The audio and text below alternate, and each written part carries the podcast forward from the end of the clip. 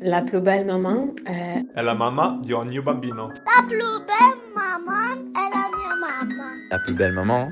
Ovviamente la mia ragazza. È mia mamma. La più bella mamma sono io. È tua mamma. La più bella mamma sei tu, non vedi? La più bella mamma sei tu. Benvenuta sul tuo podcast. Sono Natalia, la voce italiana della più bella mamma, un podcast creato in Francia da Louise Goury. In questo spazio ci confrontiamo con donne che sono anche mamme e con professionisti dell'infanzia, perché il tuo ruolo di mamma è così importante per la società e perché ti meriti del tempo per te, ti offro un momento di condivisione per rendere più leggero il tuo quotidiano. Con l'esperienza, con la tenacia, con un obiettivo, con tanta voglia di fare e soprattutto diciamo con lo spirito giusto, poi le cose avvengono. Oggi alla più bella mamma in italiano incontriamo Marta. Marta è la mamma di due bambine, Emilia e Luna, di 4-2 anni, ed è la fondatrice di Cuore Lavabile, uno shop online, nonché blog, dedicato al mondo dei pannolini lavabili. Con lei parleremo di tutto, ma proprio tutto quello che c'è da sapere sui pannolini lavabili e di altre piccole scelte ecologiche che si possono fare nel prendersi cura di un bambino piccolo.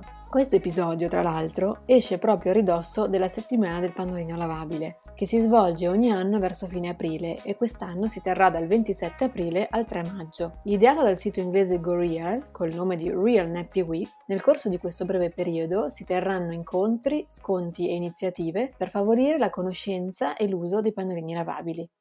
Buongiorno Marta. Buongiorno. Grazie di aver accettato di partecipare a questa intervista per la Più Bella Mamma in italiano.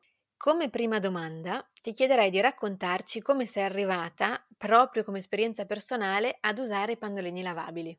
Sì, allora, sedetevi perché la storia è lunga, è, co- è comode.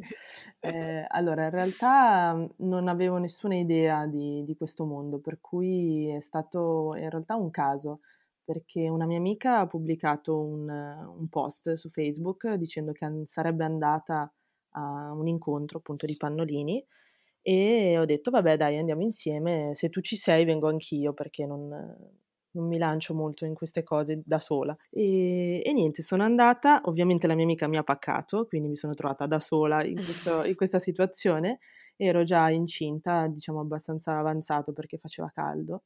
E la cosa mi ha subito interessato, incuriosito. Non, in realtà avevo anche idea di iniziare subito dicendo sì, lo faccio, eh. poi in realtà la gravidanza è stata uno shock per me, per il cambio proprio di, di vita, di prospettive, di tempi, tutto quanto.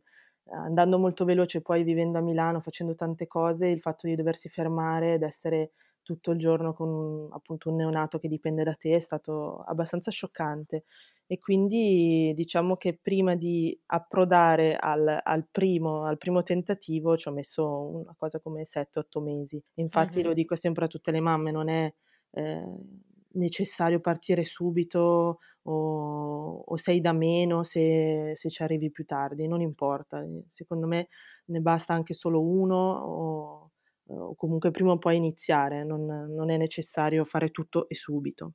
E quindi niente, l'ho provati e mi sono innamorata subito, nel senso che l'avevo prenotati per una decina di giorni e già dopo 3-4 ero lì che guardavo i siti, volevo comprare, provare. Eh, solo che sui siti non si capiva, almeno per la mia esperienza, capivo poco e non c'erano foto degli interni, non si capiva bene i materiali, quali, quanti strati, insomma le caratteristiche interne. Da fuori sembrano tutti uguali e poi in realtà quando mi arrivavano dicevano, ah, dicevo, oh, guarda, proprio così, è diverso da quell'altro. E quindi mi sono appassionata talmente tanto che ho deciso di aiutare le altre mamme che eh, come me si erano affacciate a, a questo mondo e non ci capivano niente, per cui è nata l'idea di, di, questo, eh, di questo, sito informativo e, e, ho iniziato a scrivere, a informarmi, ho comprato tantissimo, veramente tantissimo e, e, e niente, così è nata l'idea del blog e poi piano piano mi sono resa conto che l'idea di,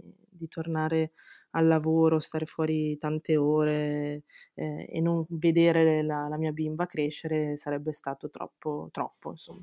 Per cui ho fatto una scelta, eh, una scelta di lanciarmi eh, senza nessuna, mhmm, non avevo nessuna proprio conoscenza, non avevo mai fatto un sito web, non avevo mai mh, mhmm, fatto nessun tipo di vendita, eh, niente di niente, completamente, eh, diciamo, incosciente, mhmm, passami il termine, non così incosciente nel senso che avevo fatto del, delle valutazioni di fattibilità, però comunque senza, senza, assolutamente idea di quello che mi sarebbe arrivato dopo come impegno, come, come, tutto, anche come soddisfazioni, perché quando sei vicino a delle mamme che ti ringraziano per il lavoro che stai facendo, eh, è comunque è meglio di qualsiasi altra cosa, di qualsiasi altra soddisfazione lavorativa al di fuori di, di questo campo. E niente, quindi questa, questo è più o meno il percorso che mi ha portato a, a, questo, a questo lavoro.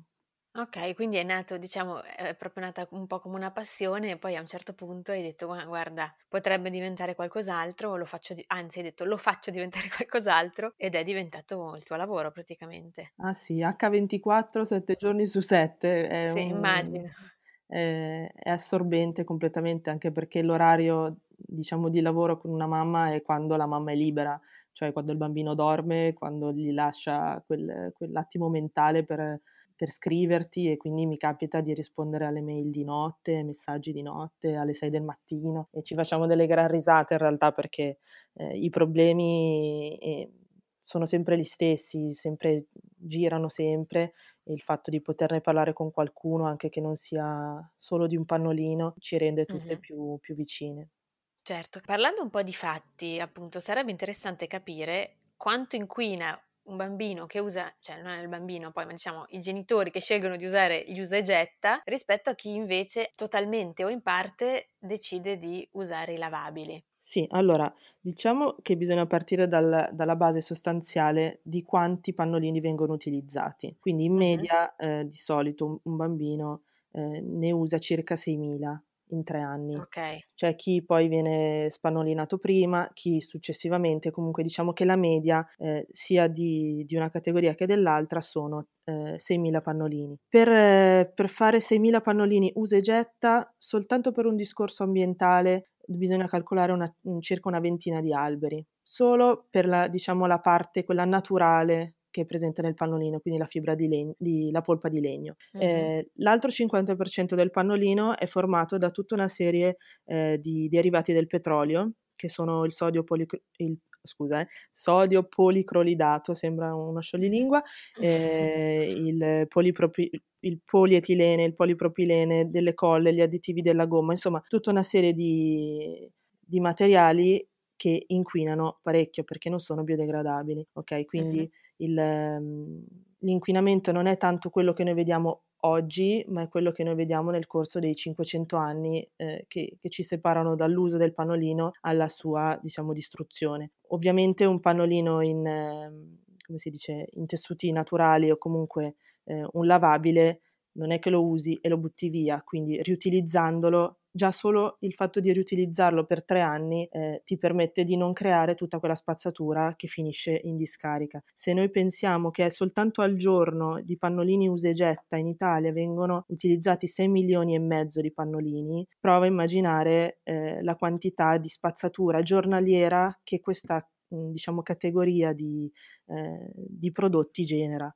Eh, sì, sì. Fai conto che i bambini in Italia, poi essendoci anche un, una scarsa crescita, sono meno dell'1% della popolazione e eh, questi 6 milioni di pannolini, 6 milioni e mezzo di pannolini al giorno ehm, incidono per il 20% di tutta la spezzatura italiana. E, Pazzesco. Esatto, e non stiamo parlando di spazzatura, ehm, come si dice, riciclabile, come dire la, la, la, plastica, la carta, il vetro, che dice ok, il 20%, però il diciamo il 90% di quel 20% finisce in un nuovo sacchetto, in una nuova bottiglia, in una nuova... No, quel, quel tipo di rifiuto finisce nelle discariche, se va bene finisce in quelle poche discariche dove riescono a separare dei componenti, scusate, dei componenti e riutilizzarli, ma diciamo che la maggior parte finisce in discariche eh, per 500 anni appunto perché non è possibile, non c'è proprio possibilità di, di biodegradabilità e l'altra parte finisce bruciato per cui nostra, nella nostra aria, nelle falde acquifere e tutto quanto viene contaminato da queste sostanze che poi se dovessimo entrare nello specifico ti spiego un po',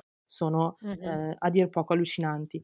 Un bambino Mh-mh. invece che usa eh, i pannolini lavabili, sostanzialmente sì, c'è il discorso del cotone, della canapa, del bambù, ma è, eh, sono dei, dei, diciamo, dei beni naturali molto veloci nella crescita, non è come un albero che dal momento che lo tiri giù ci mette 50 anni a ricrescere. Eh, le coltivazioni intensive fatte apposta per ehm, diciamo i tessuti non hanno assolutamente un impatto devastante come l'eliminazione delle, delle foreste, foreste. eh, o dei boschi o di qualsiasi altro spazio verde che, che si trova in giro.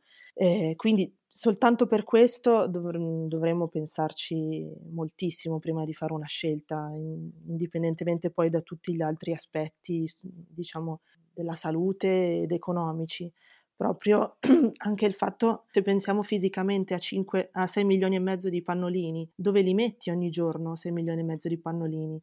C'è un problema di spazio, cioè il mondo non è un, un pozzo infinito che si può riempire finché, finché non esplode, anche perché sopra ci siamo noi e noi siamo Certo. quelli che, che rimangono insomma su questa terra e la stiamo lasciando ai nostri figli e se li stiamo lasciando una pattumiera inquinata, non è che il futuro Mh-mh. che si prospetta è molto, molto bello, molto positivo. Sicuramente. So che oltre appunto ai benefici innegabili, i benefici ambientali, ci sono però anche degli altri benefici per i bambini, no? Usare i pannolini lavabili, ci Sì. potresti dire? Sì, allora innanzitutto la prima cosa è che partiamo dal presupposto proprio della nascita del pannolino. Eh, il pannolino, perché si chiama pannolino? È un panno di lino, cioè formalmente è nato in questo modo per eh, raccogliere, diciamo, le- gli escrementi eh, dei bambini. È sempre stato fatto dall'inizio dei tempi, vabbè, forse all'inizio inizio non c'era niente, li lasciavano abbastanza penso liberi, però da quando hanno iniziato ad assorbirlo e a, a lavarlo, fino agli anni 70 quello era, cioè non c'era possibilità di altro, ok? Quindi le persone si trovavano in, un, in uno stato di fatto che era lo, lo lavi e lo utilizzi. Quindi tutto quello eh, che succedeva allora, tipo le, l'ingombro, quindi la postura, le gambine, tu, le cadute, la protezione contro le cadute, il controllo dei liquidi, il, il controllo delle funzioni fisiologiche, era naturale. Adesso ci troviamo con gli usa eh, ad avere tutti i problemi opposti.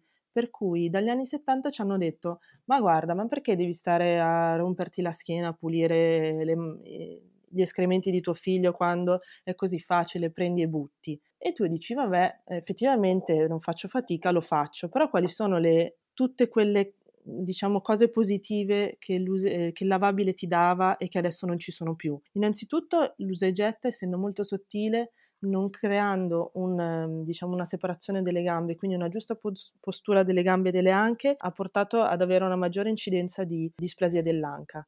Infatti ci sono i pediatri che ti dicono, ah, c'è l'anca che un po' non andrebbe un po' corretta, metti due pannolini, usa e getta. Cioè non è che gli viene in mente eh, di, dire, mm-hmm. di, dire, metti un lavabile che ha l'ingombro giusto, che tiene le gambine divaricate, oppure portalo in fascia, eh, tienlo vicino, che quel tipo di postura lì sistema eh, la, sì, sì. l'articolazione. Quindi questo è il primo aspetto, cosa ha portato? Quindi un problema di questo tipo.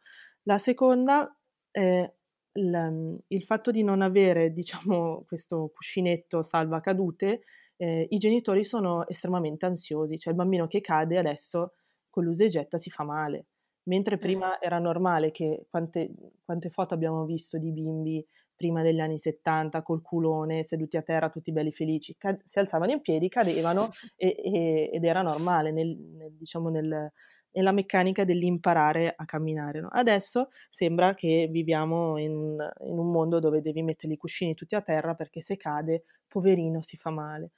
Mm-mm. L'altra cosa è ehm, una cosa in realtà molto importante perché soprattutto in questo periodo che diciamo le mamme vengono lasciate più sole, non c'è bene una rete di, eh, di supporto. Non so se mm, è un discorso di mamme che molto spesso devono lasciare casa per andare a cercare lavoro altrove, quindi si trovano anche senza il supporto delle famiglie e, e tutto. Eh, quando sono sole eh, rimangono diciamo più in contatto con il pediatra sfortunatamente ho avuto esperienze e ne sento tantissime di pediatri estremamente non aggiornati su, sull'argomento, allattamento, gestione appunto del contatto, del pianto, del, dello svezzamento. E quindi eh, ne vedo tantissime che si sentono non all'altezza, madri non voglio dire sbagliate, ma si sentono appunto in difetto per qualcosa. E uno di questi è eh, il bambino che non cresce, il bambino che non mangia abbastanza, il bambino che non sporca abbastanza pannolini e quindi bisogna dargli il,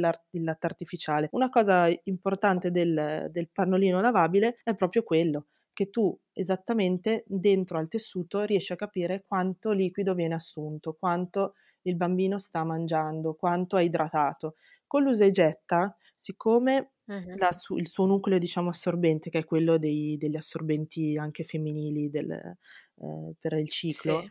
è il sodio policrolidato quello che dicevo prima questa sostanza è una sostanza estremamente assorbente e per uh-huh. quello che riesce a essere molto sottile sia l'assorbente che il panolino usa e getta, perché questa sostanza, fai conto che per 10 grammi di questa sostanza lui ha una capacità di assorbere liquidi, eh, di ass- assorbere certo, assorbire liquidi fino a un litro. Quindi con 10 grammi di quello un litro di pipì. Immaginati una mamma che eh, tira via il suo pannolino e dice cavoli ma questo bambino non fa la pipì oddio, mm-hmm. non mangio abbastanza, oddio, non ho latte, oddio, devo dargli l'artificiale, vado al pediatra. Insomma, diventa un circolo di ansie alimentate poi sul nulla, semplicemente perché quel tipo di tessuto, eh, di, scusa, di materiale assorbe appunto 100 volte il suo peso in liquidi. Questo è dannosissimo per la mamma che magari al primo figlio non sa quali sono i meccanismi anche no, di, del, del pannolino che sta utilizzando. Infatti gli usa e getta li puoi lasciare su anche 10 ore, soprattutto all'inizio, diventano gonfi come delle mongolfiere e non, non, eh, e non, perdono, non perdono, stanno lì e tu dici, ah oh, che bello, guarda quanta pipì che ha fatto, sei tutto contento. E... Però te ne accorgi dopo che ne ha fatti due litri, cioè tutto, tutto, quello prima eh, non, no, non te ne accorgi. E poi l'altra cosa invece fondamentale che è l'altro, eh, diciamo, la fase ansiosa 2 della mamma, quando il bambino è già verso ai 2-3 anni, che è, oddio, il bambino va all'asilo, deve essere spannolinato, se no non me lo prendono. Uh-huh. Questa ansia fino agli anni 70-80 non esisteva, cioè il bambino arrivava a due anni, due anni e mezzo, il pannolino lo toglieva e non, non, non, esisteva, a meno che di problematiche specifiche, ma non esisteva il problema di oddio non me lo prendono perché c'ha il pannolino, perché non ci arrivavi. Questo perché? Perché l'usa e getta, avendo appunto quella sostanza lì, assorbendo tantissimo, non, ehm, non lascia al bambino la, la, sensazione del bagnato. Quindi il bambino uh-huh. fa pipì, fa un litro di pipì, bello tranquillo, e non associa il fatto di aver bagnato il pannolino con il, eh, sua, il suo stimolo a urinare.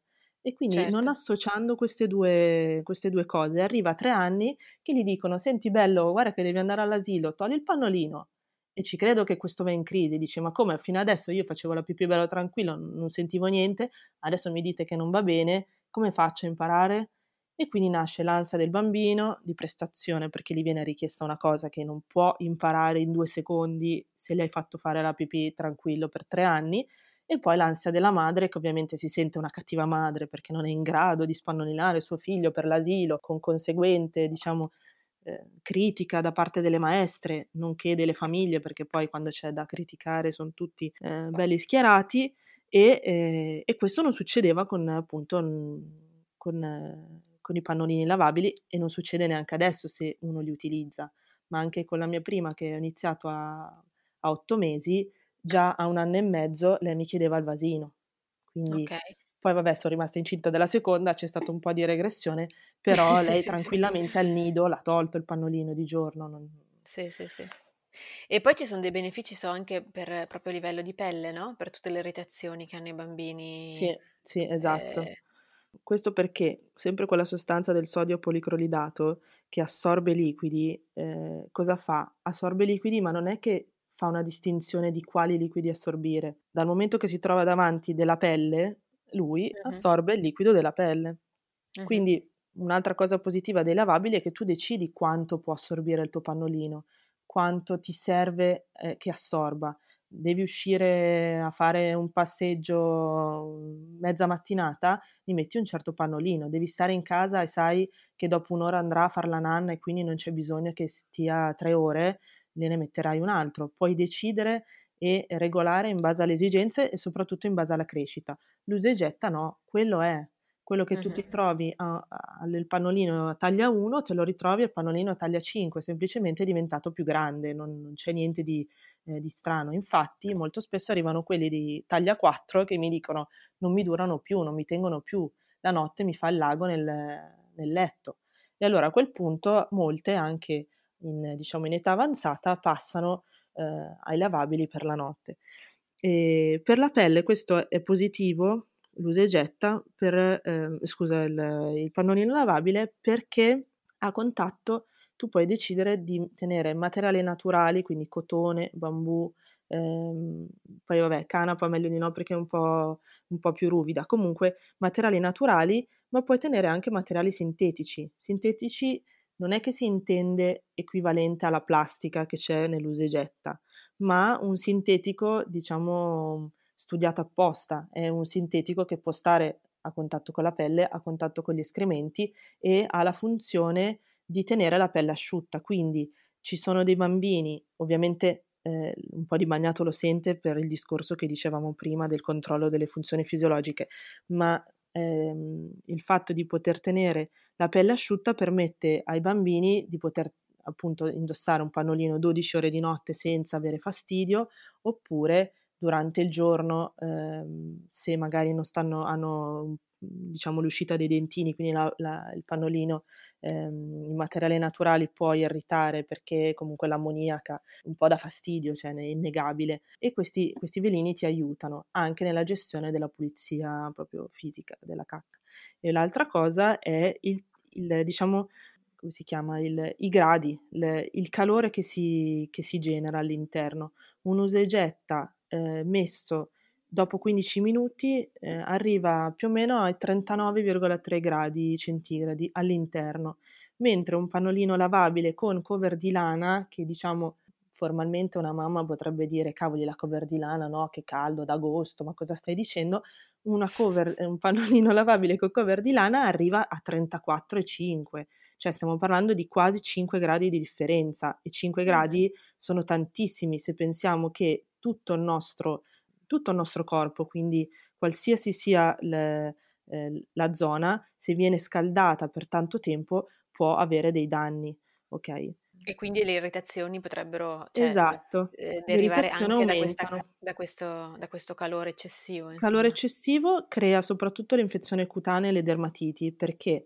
Perché okay. eh, se tu hai un pallonino usa e getta eh, che è esattamente come indossare un sacchetto della spazzatura, per cui è impermeabile, assorbe mm. tantissimo, ma non c'è passaggio di aria, non c'è, tras- mm. non c'è, traspirazione da nessuna parte, quindi tutto il calore che eh, si genera all'interno rimane all'interno, tutti i batteri, diciamo, normali eh, del, delle feci, della pipì, proliferano all'interno del pannolino, è come se fosse una grossa gabbia di eh, batterica. Allora a quel punto la pelle, come abbiamo detto prima, impoverita di acqua dal, dal sodio policloridato, viene attaccata da, dai batteri. A quel punto tutti i bambini, diciamo il 90% di quelli che usano gli usa e getta, sono cosparsi quotidianamente di creme, creme costose, sì. perché poi quando vai in farmacia ti danno di tutto, eh, di tutto e di più, e, e, diciamo che i costi sono allucinanti, e, eh, e non risolvi niente perché il problema sta alla base, cioè non devono assorbire così, non devono fare,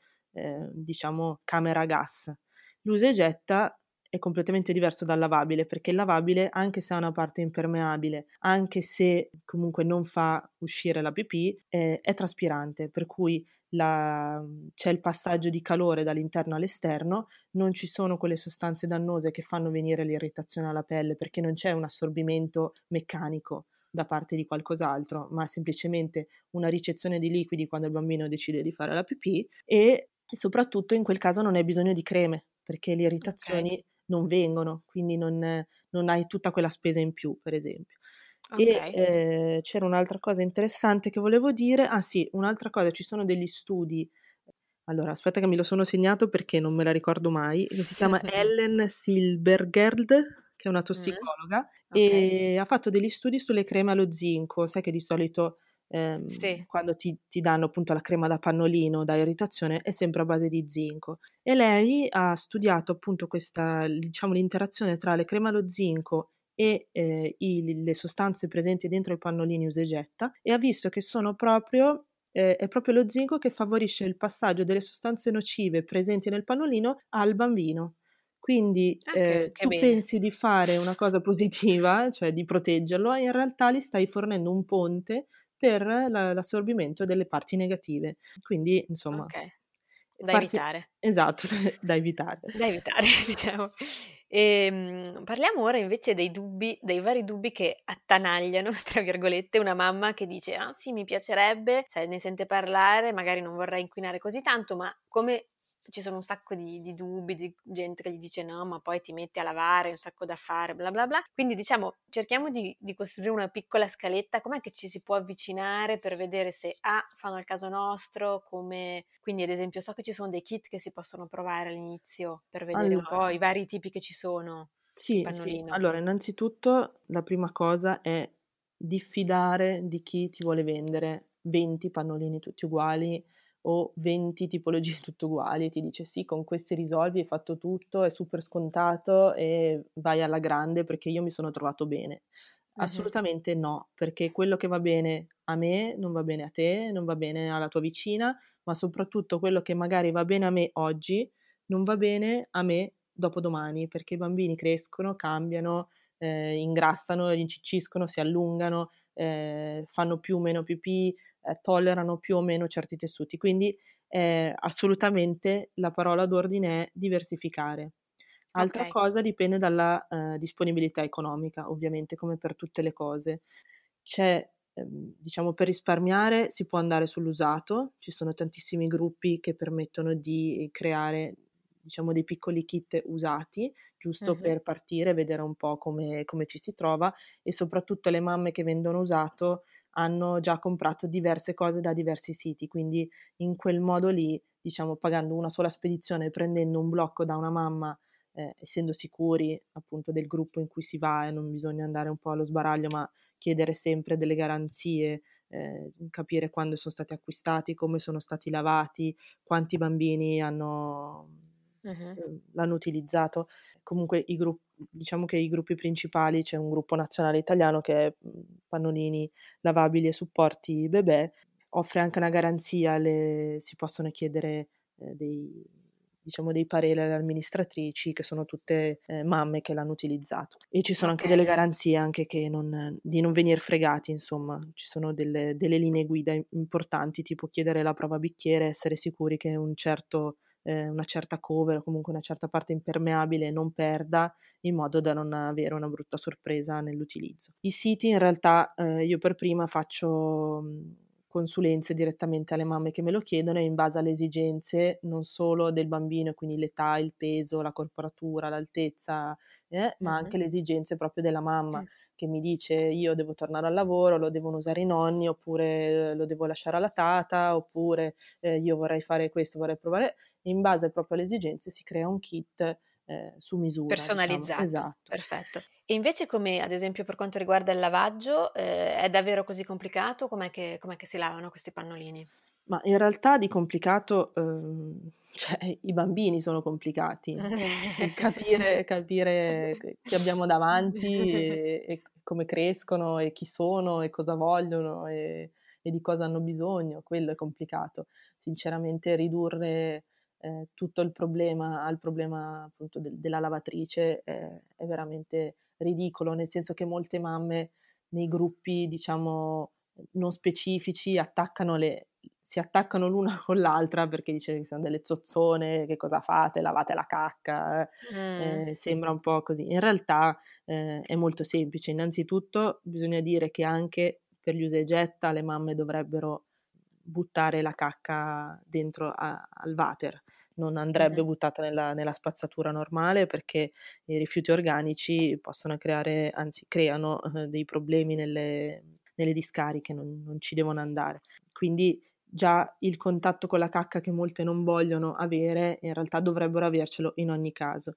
Okay. E, ehm, e, poi in realtà è semplicissimo. Mm, come parlavamo prima dei velini, i velini ti aiutano a gestire appunto la routine, dal, esistono sia usa e getta che lavabili, eh, gli usa e getta fa, ci sono in fibre di riso molto sottili che tiri su tipo pacchettino come se fosse della carta igienica, ma eh, in realtà è anche meno spessa della carta igienica, lo butti nel water e il resto lo lavi direttamente in lavatrice normalmente come, come lavassi il body sporco di cacca o il, l'asciugamanino su cui ha fatto il rigurgito, insomma niente di, mhmm, di allucinante o trascendentale, sinceramente non, è, è, semplice, si, si, dà una sciacquata a freddo quando c'è tanta cacca perché comunque eh, uh-huh. se no rimane cioè la macchia. Sotto, sotto, l'acqua del rubinetto con una, sì, con sì, una, una sciacquata magari. Esatto, una sciacquata uh tranquillissima. Poi dipende dalla cacca, perché la cacca pre-svezzamento che è liquida, basta semplicemente metterla sotto il getto e va via facile, rimane uh l'alone giallo, una volta messo in lavatrice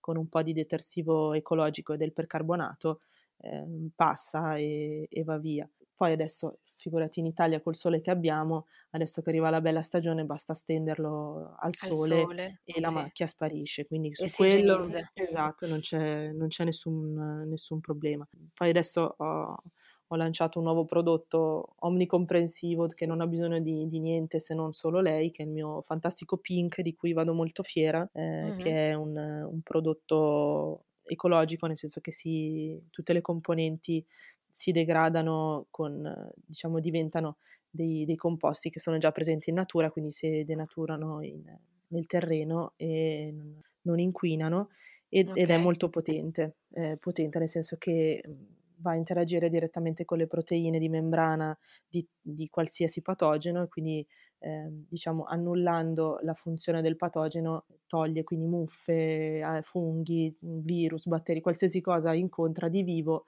eh, lo fa fuori. Ok, e... quindi sono anche molto, in realtà sono anche molto igienici, no? Questi pannolini, contrariamente a quello sì. che uno può dire. Assolutamente pensare. sì, perché dal momento, cioè proviamo a pensare cosa voglia dire per un bambino che ovviamente non può parlare, non, non ha neanche l'esperienza di dirti, anche se potesse parlare, no mamma non mettermi questo perché mi dà fastidio, da, mettimi quell'altro. Cioè se noi potessimo scegliere col senno di un adulto di metterci una mutanda di plastica o una mutanda di cotone, sinceramente non penso che nessuno direbbe mai una mutanda di plastica, anche Sicura. perché qui non si, sta, non si, parla neanche di una mutanda che sta su e basta, dove ci sudi magari perché c'è caldo, eh, stiamo parlando di, un, di una, diciamo, un capo di abbigliamento in cui fai cacca pipì sì, 24 sì, ore sì. su 24, 7 giorni su 7 per almeno due anni. Cioè, che è abbastanza inquietante se pensiamo a, a tutto lo scenario precedente di, di, delle implicazioni che, che ho detto. E invece anche, so che ci sono anche degli altri prodotti oltre ai pannolini che eh, sono ecologici e si possono usare per la cura di un bimbo piccolo in alternativa ai prodotti diciamo che ci sono di solito in farmacia. Mi vengono in mente le salviette lavabili, ma avresti dei consigli di qualcosa che hai provato, che sai che funziona bene, che si può inserire nella routine? Con un bambino? Sì, allora innanzitutto ehm, allora, fai conto che io all'inizio avevo comprato i muslin, che sono i tipici quadrettoni della nonna di cotone da utilizzare come pannolino però ero assolutamente una capra nella sistemazione nel, delle, nelle piegature. Nel fare i nodi. Esatto. Quindi... La bambina tutta avvolta, annodata. Esattamente, era proprio una caramella, una cosa imbarazzante che se qualcuno mi avesse visto, vabbè. Eh, e, qui, e, quindi mh, sono finiti a fare i bavaglini, cioè, per okay. dire una cosa che costa 3 euro invece che andare a spendere delle cifre allucinanti per bavaglini di plastica che eh, sì, ok, hanno sul gufetto, il fiorellino, sono carini, però il telone, del, che poi è un 70x70 di cotone, glielo legavo al collo, infilavo la parte eccedente sotto la tovaglietta per mangiare, mangiava, quello che cadeva finiva sul coso, chiudevo e, e, sbattevo fuori dalla finestra, gli uccellini belli contenti, si mangiavano i residui di riso, di pasta, di cose varie. Sì, sì. Questo per dire... Mhmm, anche... La fantasia. Esatto. Poi le salviette. Le salviette sono comodissime anche loro. Eh, in realtà per due, due scopi. Uno, quello vabbè, normale di pulizia sia durante Le salviette il lavabili, che... no? Sì, sì, sì, salviette lavabili, Sì. che sono poi, ce ne sono di varie, di varie misure, di, varie, di vari materiali, molti li fanno con un lato da una parte più morbido, dall'altra più, più ruvido per pulire, poi asciugare, insomma, eh, ce n'è veramente di, di ogni e sono comodissime sia in casa per, per pulire il sederino con l'acqua e Mhm. il sapone, insomma dipende poi dal- dalla routine che uno vuole utilizzare, ma io le ho trovate comodissime eh, sempre in relazione ai pannolini, quando certi pannolini erano, eh, mi duravano magari quel pochino in meno che avrei voluto e quindi infilavo una bella salviettina so- dentro il pannolino, quindi senza il costo di un inserto che magari o di un booster che costa magari eh, 3-4 volte tanto, ma quello lì ti dava quel, diciamo, quell'assorbenza in più che, eh, e senza soprattutto ingombro, quindi si, si potevano utilizzare in tutti e due i modi. E altre cose, in realtà, vabbè, tutte le non legato ai pannolini, c'è tutto un mondo bellissimo di, di prodotti come gli spazzolini in bambù, eh, insomma, tut- I tutto quello per la, sì, i saponi solidi. Sì, sì, tutte cose che L'altro comunque si, giorno ho si trovano anche sul sito, no? Sì, sì, sul sito si trovano e ho lasciato eh, disgraziatamente il mio, come si chiama, bagnoschiuma solido nel bagnetto, me l'hanno fatto fuori perché ovviamente tutte contente, passavano, passavano, e quello bi- ba- bisogna usarlo poco, non sono stata molto veloce e me l'hanno, me l'hanno assottigliato, però insomma eh, ci sono tantissimi, tantissimi prodotti che permettono di ridurre l'uso della plastica, di, insomma, di Eh. fare qualcosa di, di positivo che non sia soltanto, diciamo, il pannolino. Differenziare Sì, o sì, fare il pannolino. Esatto. esatto. Invece, come ultima domanda, visto che tu hai una finestra privilegiata sul tema, grazie alla tua attività professionale, ti chiederei se effettivamente ti sembra che stia cambiando la sensibilità dei genitori su questo, su- rispetto ai pannolini e quindi se ci sia una- un, un reale aumento dell'utilizzo dei pannolini lavabili. Allora, eh, da quando ho iniziato io, effettivamente mh, i gruppi sono fioriti, i- mh, le vendite sono aumentate, però vabbè, nel senso io ho iniziato tre anni fa, quindi è ovvio che man mano le persone ti conoscono e aumentano, però vedo meno, meno chiusura quando, quando ne parli. Non so effettivamente se questo sia, cioè basti, eh, perché comunque siamo in una situazione, secondo me, ambientale talmente al limite che ci vorrebbe qualcosa di più, nel senso, ok, le persone sono più sensibili, si approcciano, mm, si informano, ci provano, eh, chiedono aiuto nel caso di, di bisogno, ma ehm, ci vorrebbe qualcosa di più dall'alto. Cioè, se un comune come quello di Milano, che è volto al verde, è volto a, eh, alle famiglie, è volto a fare delle cose che lo- la, la rendano la città green, eh, più green di Milano, e poi gli proponi i pannolini e loro ti rispondono: Sì, ma noi negli asili come facciamo che abbiamo tanti bambini? Non hanno capito niente, cioè non è quello il Mm. discorso, non incentivare l'utilizzo vuol dire anche ridurre eh, tutte le spese comunali o comunque di gestione della spazzatura, vuol dire pagare meno per, eh, per ritirarle perché tutti quei quintali non, non li devi ritirare e hai molto meno inquinamento. Noi siamo qua a Milano ed è irrespirabile, sono due mesi che l'aria è, non voglio dire uno schifo, ma è uno Sì, schifo. sì, sì, sì. Non so, non so a Parigi, so- non so lì, Mm, mm, ma qui è mm. allucinante. No, vabbè, a Parigi è, è meglio perché c'è più vento, ma l'inquinamento è dappertutto.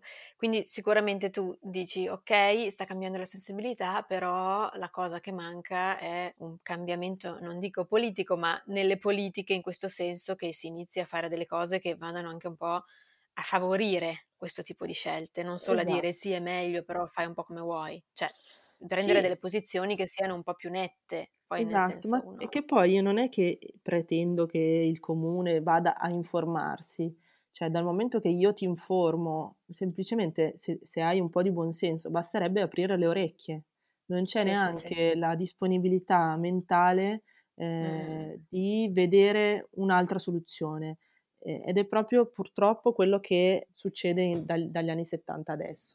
Ti dicono eh, quello che devi fare, che è giusto per il tuo bambino, è asciut- più asciutto, tutto, tutto asciutto, sempre asciutto, e il tuo bambino è bello felice. E non è quello, cioè è proprio secondo me pubblicità assolutamente ingannevole, senza contare che appunto non, ehm, non sono neanche sinceri su quello che, che mettono dentro, perché io sfido chiunque a, a comprare un pacchetto di usa e getta e vedere che cosa c'è dentro. Cioè, non è segnato da nessuna parte cosa contengono, non è segnato da nessuna parte tu- tutti i componenti anche che non si vedono all'interno, cioè per dire c'è una sostanza che hanno fatto uno studio di Greenpeace eh, recentemente, cioè recentemente qualche anno fa e hanno trovato una sostanza che all'inizio, quando era stato prodotto, erano stati prodotti i primi, veniva utilizzato e si sapeva che, che c'era, però alle persone non gliene fregava molto, l'importante era non lavare più i pannolini ed è una sostanza che si chiama tributine, un TBT ed è una, mm,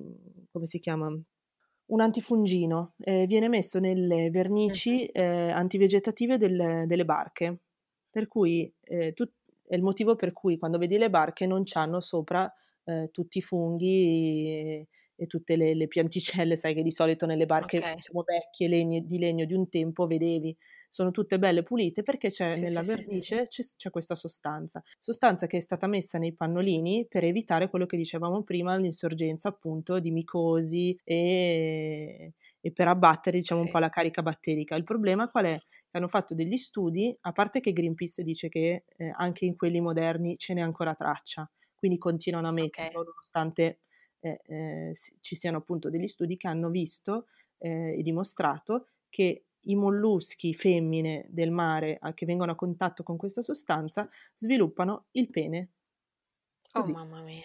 Esatto. Quindi Quindi, delle robe cioè, ormonali ci sono, sono delle cose Esatto, ci, strane. so- ci sono delle robe che, che è certificato che facciano male, le mettono e loro ti dicono vabbè ma siamo sotto la soglia eh, consentita. Sì, Mm, mm, grazie, anche una sigaretta al giorno di per sé non è che mi ammazza, mm, però mm, cioè, se a un bambino dai una sigaretta al giorno sei comunque un assassino, eh, non, certo. non gliela devi dare. E infatti cosa hanno visto? Eh, anche un'incidenza, no? un aumento di incidenza dal 7% al 61% dal- dagli anni 70 adesso di aumento di dermatiti, di infezioni cutanee e cose. E l'altro diciamo, aspetto eh, eh, diciamo medico, però non correlato, nel senso che loro ti dicono eh, non c'è uno studio che attesti scientificamente che è dovuto all'uso dei pannolini usa e getta, ma dagli anni 70 ad adesso è aumentato vertiginosamente problemi all'apparato eh, riproduttivo dei maschi, quindi Mhm. le alte temperature per i testicoli e non so queste sostanze cosa, cosa comportino anche per loro, e per le femmine invece un aumento vertiginoso di vaginiti croniche. Sarà un caso che dagli anni 70, quando si è passati da un, da un tipo di pannolino a un altro, ci sia eh, questa, questa incidenza? Io sinceramente se devo provare non lo provo su mia figlia, eh, cioè se posso Certo. scegliere, eh, non saranno certo due anni di lavatrici, di due lavatrici in più a settimana che mi, mi sconvolgono, piuttosto queste, diciamo, questi dati, anche se fossero dubbi, nel senso che non, non- non sai se effettivamente sono correlati, ti lasciano molto... Da riflettere, Eh sì, assolutamente sì. Benissimo, allora guarda, ci fa sicuramente tutti, tutti- tutte le nostre ascoltatrici ci rifletteranno su Ma lo e, spero, vera- mm, e veramente lo spero. Lo E lo spero. sp- esatto, noi Ma speriamo non di aver tanto per me, eh, cioè, non- non- No, no, lo faccio per lavoro, ma è- come dicevo è una passione, è un, è quasi una vocazione ad aiutare l'altro, mi sento molto mamma anche mhmm, con i figli degli altri e quindi è una cosa proprio che ci tengo. Anche capita che certe mamme mi chiedano delle cose che io non ho e non ho nessun problema a mandarle dalle mie colleghe di altri negozi, non mi interessa, cioè a me Certo. interessa che uno provi. Eh, basta anche, come dice una mia cara amica collega, basta un pannolino alla volta e, e il mondo si cambia anche perché veramente ne usiamo veramente tantissime, non, non ne vale la pena di usarlo un, un mezza giornata e buttarlo via. Non, non, ha senso. Esatto, benissimo. Allora noi ti ringraziamo, cioè io ti ringrazio e ti ringrazio anche a nome delle nostre ascoltatrici per tutti questi utilissimi consigli e prima di concludere ti chiederei di dirci qual è la tua citazione preferita. Ah, bellissimo. Allora, una premessa, siccome sono logorroica, eh, l'avrei capito, eh, que- questa, questa citazione l'avevo letta al liceo ed mm-hmm. è stata un'ispirazione mh, appunto da ormai, oddio, il liceo si vita. parla di oddio, tantissimi anni non fa. contare, non contare gli anni. No, no, infatti, meglio non contare. E me la sono stampata, messa in camera, messa... Eh, ed è una frase di Goethe che dice qualunque cosa tu possa fare o sognare di fare, incominciala. L'audacia ha in sé genio, potere e magia. Incomincia adesso. Eh, ed, è, ed, è, in realtà calza perfettamente anche con il discorso dei, dei pannolini, ma in realtà di qualsiasi, di qualsiasi, cosa nella vita. Rimandare, rimandare, rimandare non, non risolve il problema e, e soprattutto il fatto di iniziare a fare anche una cosa di cui non sai niente, non hai, non hai diciamo la formazione no? come, Mhm. come me all'inizio, eh, Mhm. Con l'esperienza, con la tenacia, con un obiettivo, con tanta voglia di fare e, soprattutto diciamo con lo spirito giusto, poi le cose avvengono, avvengono e a me sono avvenute, sono molto felice di, di aver lasciato il mio vecchio lavoro per, per dedicarmi a questo. Bellissimo, ti ringrazio molto, grazie mille. Grazie a voi. Se ti è piaciuto questo episodio, ti propongo di abbonarti al podcast e di mettere 5 stelline su iTunes. Queste stelline permetteranno alla Plus Belle Maman in italiano di arrivare lontano. Ti invito anche a seguirci su Instagram, il profilo è la plus belle-maman e a visitare il sito internet www.laplusbellemaman.com.